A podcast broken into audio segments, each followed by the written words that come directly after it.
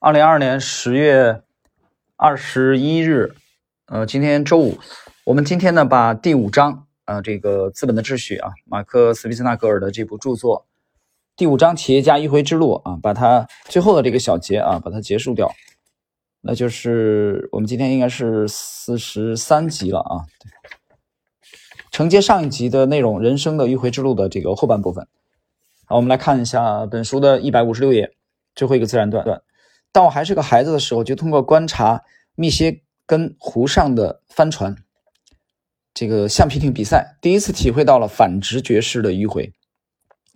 持续变化的风向有利于保证船体处于看似最不直接的逆风航线上，而把最直接的航线留在取得一定优势之后，即便是在顺风的时候，沿着浮标之间的直线赛道前进，尽管明显是最短路径，作为迂回策略。都应该最好避免采用。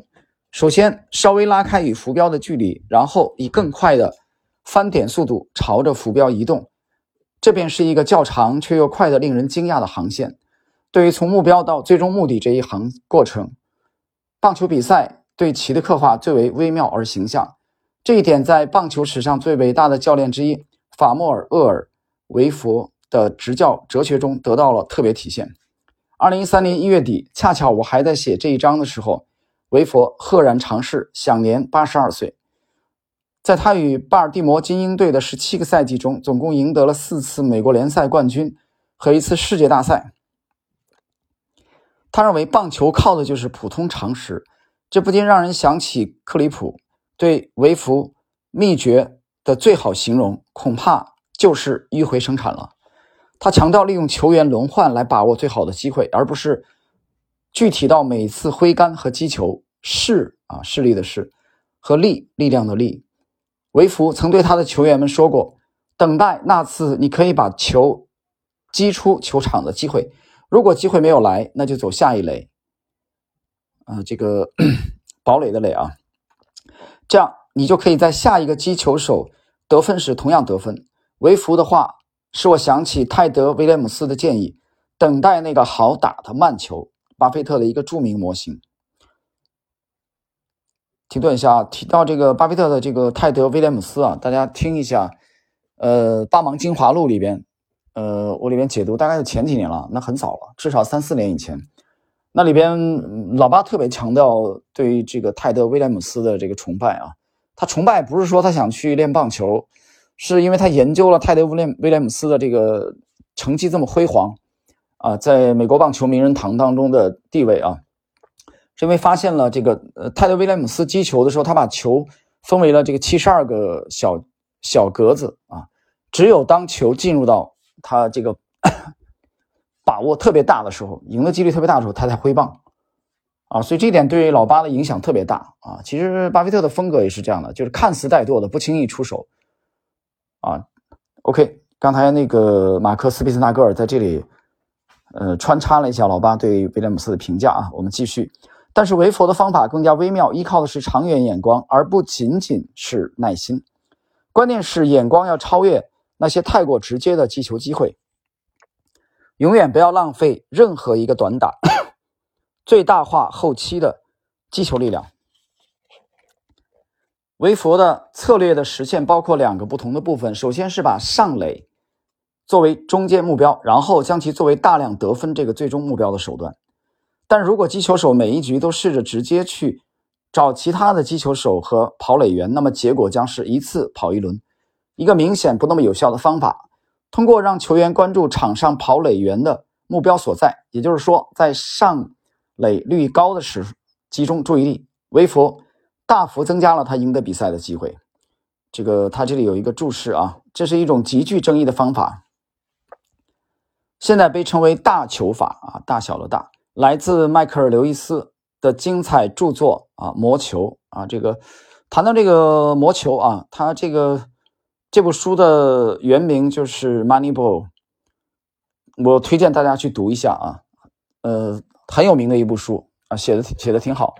然后，其实谈到这个作者迈克尔·刘易斯，我们就不禁想起来，在这几年节目当中，其实我不止一次提到的迈克尔·刘易斯近年来的最有影响力的一部著作啊，还不是那个《Moneyball》，是他的这个《The Big Short》大空头啊，就是写的华尔街一群名不经传的啊小人物，所谓的小人物就不是说这种顶级的这种投资经理啊，投资大咖、投资大鳄，他们在零八年做空次贷啊，这个一战成名的啊这个精彩的故事啊，也是迈克尔·刘易斯写的，所以这两部书大家有机会可以去读一下啊。我们继续本节的内容，一百五十八页的第一个自然段的中间部分。不过，更恰当的说法或许应该是唯佛法是法势力的势啊，或者迂回求法。从奥地利学派的角度来看，唯佛通过在维佛通过在跑垒上建立他的中间产品，来延长其球队每一局的生产周期。如果一切顺利。企业家最终得到报酬后，最终的消费品就诞生了。二垒全安打，我们再次看到了从目标出发来考虑手段（括弧反向思考）这样一条迂回的路径。呃，停顿一下啊，大家看一下，从目标出发考虑手段，其实就是一种这是一种典型的逆向啊。我在上一集大家倒回去听四十二集，呃，特意去重复了雅各比的那句名言：反过来想，总是反过来想。那么，呃，老虎伍兹在那次比赛的时候，在上一集谈到。他用这个先锁定这个目标大概到达的区域，然后倒过来推这个线路，啊，这就是说从目标啊到现在的这个手段的迂回路径。我们继续一百五十八页的第二个自然段，我们会本能的理解运动中的迂回性，可能是让它变得如此有趣的原因。这可能是一种比我们想象的更加高级的策略，它也渗透到了平常的概率游戏中，从易受伤害的。双路棋构建者到扑克牌的虚张声势啊，这个路棋呃，双路棋是大陆的路啊。最后，我们回到非常古老的策略性博弈博弈游戏围棋，这提醒我们，胜利并非来自对目标的直接追求，每一次行动都有自己的目标。相反，它属于取势战略啊，势均力敌的势，暂时后退以获得更大优势，从而达到终极目的。在这个多阶段的过程中，间接的手段指向更远处的目标。我们发现无为，啊，无为就是不直接朝着目标前进啊。这个斯皮纳格尔这里有一个解释，却能更有效的达到目标才是正确的策略。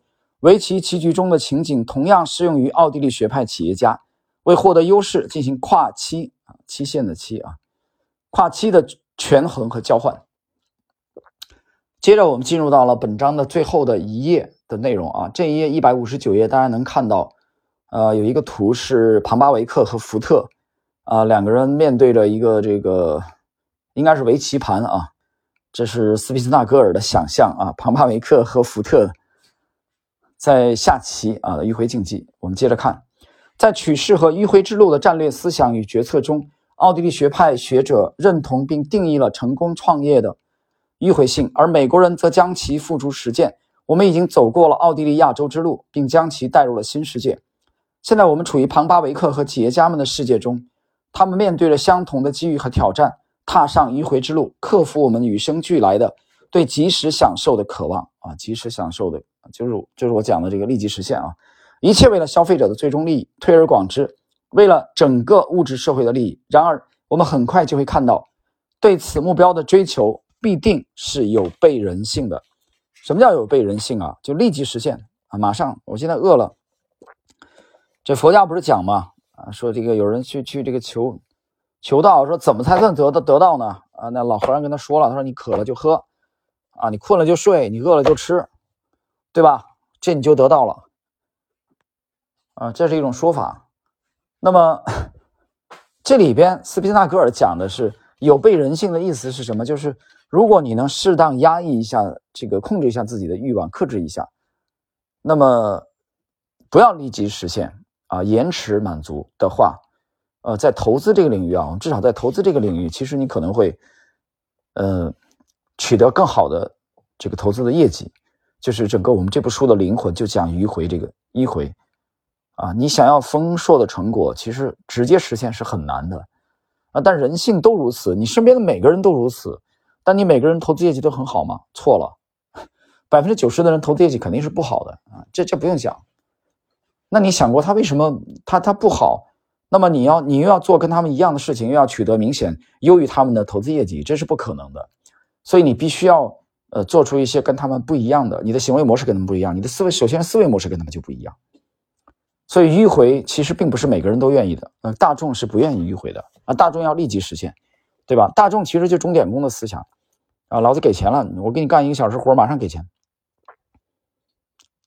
对吧？钟点工不就是这样吗？那鸡就是这样的，对吧？按摩师也是这样的，我给你按一个钟，对吧？我每个月现在换了个按摩师去去按摩，你按完了就得给钱啊，他按完了马上见到钱，对吧？你。但你你做一个项目，你就做一个投资，你要丰丰厚的回报，你能这么干吗？对吧？你这左手投进去，右手这个银子哗哗出来，这不现实的嘛，不现实。OK，那么我们结束第五章了啊，这个第四十三集，从下一集开始，我们进入第六章，时间偏好如何克服我们的人性。这里我最后讲一句啊，就是你不要指望说这本书读了以后你能马上怎么怎么地。我讲了这本书，它不是给急功近利者读的。这本书最大的特点就是讲迂回，讲奥派的重要性。呃，但是就是说奥派的重要性，我这里不想再强调了。啊，你去看我这几年发表的文字啊，啊，这个 节目吧。那么，但是急功近利的人他听不进去，他也读不进去。啊，他要去找抓涨停板的技术，他要去找大神告诉他明天沪指会，呃，这个周一开盘以后会落在什么点位啊？收盘落在什么点位？嗯，那你接着去找吧。啊，我这儿没有这些东西。OK，我们今天第四十三集的内容就到这里。